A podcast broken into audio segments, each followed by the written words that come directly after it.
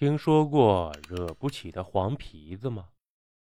黄皮子，也就是黄鼠狼，身材修长，颜色金黄，在动物里那也算是智商高的。相传可开灵智，可修炼成仙。在相信这些的人嘴里都尊称他一句“黄仙”。但是咱东北这边的老一辈儿都爱叫他黄皮子。以前的东北都是平房，那大农村更不用说，依山傍水的，啥野生动物都能看着。以前有句话说“棒打狍子，瓢舀鱼”，那也没夸张多少。黄皮子、狐狸都是家里常客，奔着啥来的呢？奔着家里养的鸡来的。以前听老人们讲啊，那黄皮子可不是好惹的。若是嘴巴子都黑了，那就是有点本事了，快成仙了都。而且这个玩意儿还记仇的很，能撵就别祸害他，他会来报仇的。而且说是黄皮子会迷人，让人丧失心智。行为异常。今天的故事主角是前街的一个老大爷。尽管我奶奶很认真的说过，就那个小时候抱你的刘大爷，但是我至今也还是没想起来这个大爷是何许人也。那时候正值春耕，村民们都在地里干活，家里剩下的一般都是做饭。带孩子的妇孺，这刘大爷一早上便出去田里干活了。到了半中午了，觉得这肚子饿了，他便收工了，准备回家吃口饭。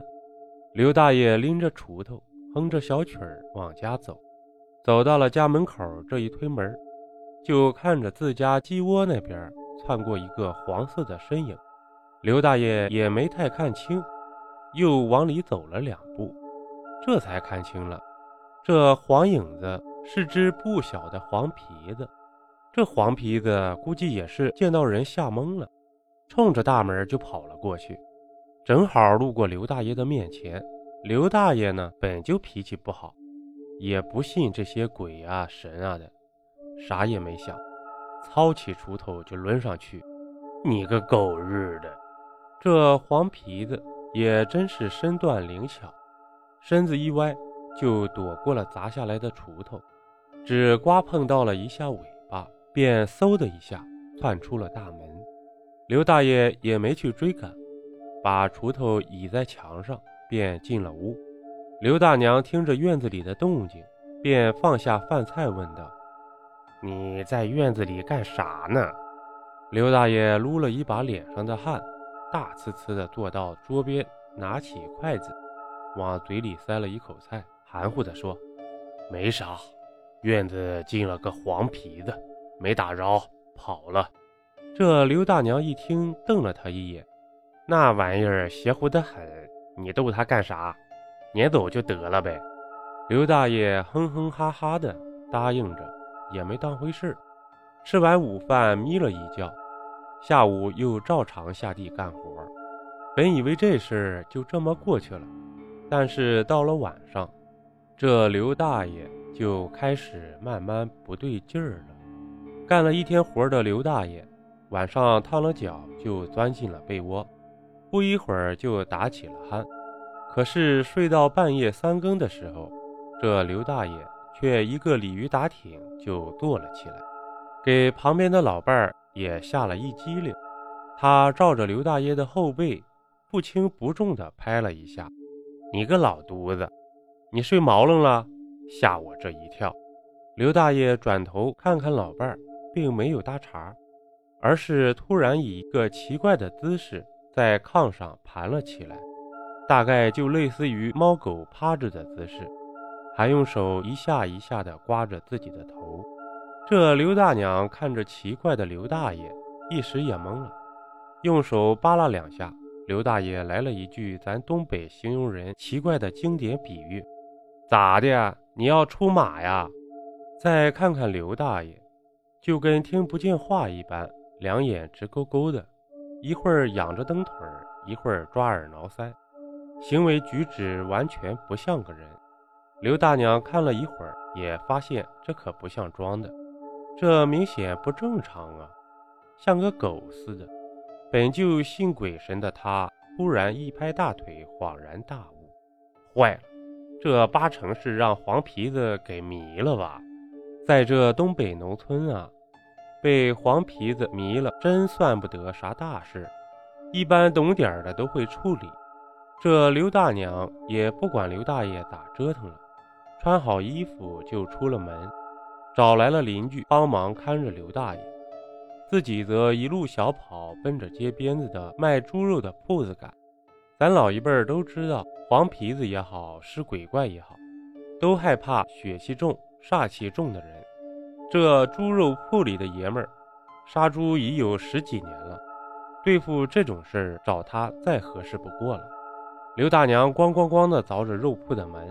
凿了几声，肉铺老板光着膀子，晾着一身横肉，睡眼惺忪的给开了门。咋的，老嫂子？这大半夜的？刘大娘和老板说明了原委后，老板二话没说，拎起杀猪刀别在腰间，就跟着刘大娘回了家。刘大娘和肉铺老板到家的时候，这刘大爷正被街坊邻居摁在炕上。听说是他像动物一样四脚着地的爬，这才把他摁住了。刘大娘着急的往前推肉铺老板：“快，快，快打他！”猪肉铺老板见状，便撸胳膊挽袖子的就走到了刘大爷面前，胳膊抡圆了，啪的一巴掌打在了刘大爷脸上，随手抓起柜子上的秤杆，对着刘大爷的脑袋恶狠狠地说。你认识我是谁不？我是杀猪的。我告诉你，你给我老实点要不就弄死你。说走不走？这时候的刘大爷一边脸上明显泛了红，也肿了起来。他一动不动的，一双无神的眼睛看向肉铺老板，明显有了惬意。啪，又一个巴掌落在了刘大爷的脸上。这次刘大爷身体开始如筛糠一般抖了起来，慢慢往炕里退去。这肉铺老板看着黄皮子还不肯罢手，转手掏出了腰间的杀猪刀，一下子砍在了木头炕沿上，双眼一瞪：“你看看这他妈是啥？”刘大爷看着那炕沿上充满血气的刀，身体抖得更厉害了，抖了几下以后。便突然两眼一闭，倒在了炕上。大家一看这个情景，都松了口气，这是吓走了。过了大概十分钟左右，刘大爷慢慢睁开了眼睛。这一睁眼，看着满屋子的人，也是吓了一跳。这、这、这、这都是干啥呢？咋的了？刘大娘瞪了大爷一眼，没好气地说：“还干啥？你让黄皮子迷了。”刚给撵走，跟你说了，别祸害那玩意儿，你不听。刘大爷一脸懵的，摸摸自己有点疼的脸，感觉脑袋晕晕乎乎，难受的很，也不想多问，就说了两句客套话，送走了街坊邻居，便倒下睡觉了。第二天听了刘大娘和街坊邻居的描述，他虽说没有记忆，但大家都这么说。又想起自己差点跑死那只黄皮子，这心里也信了八九分，便包了点自家的鸡蛋去感谢了肉铺老板。而这个故事以后也成了接下来一段时间里前后村人们茶余饭后的聊天素材了。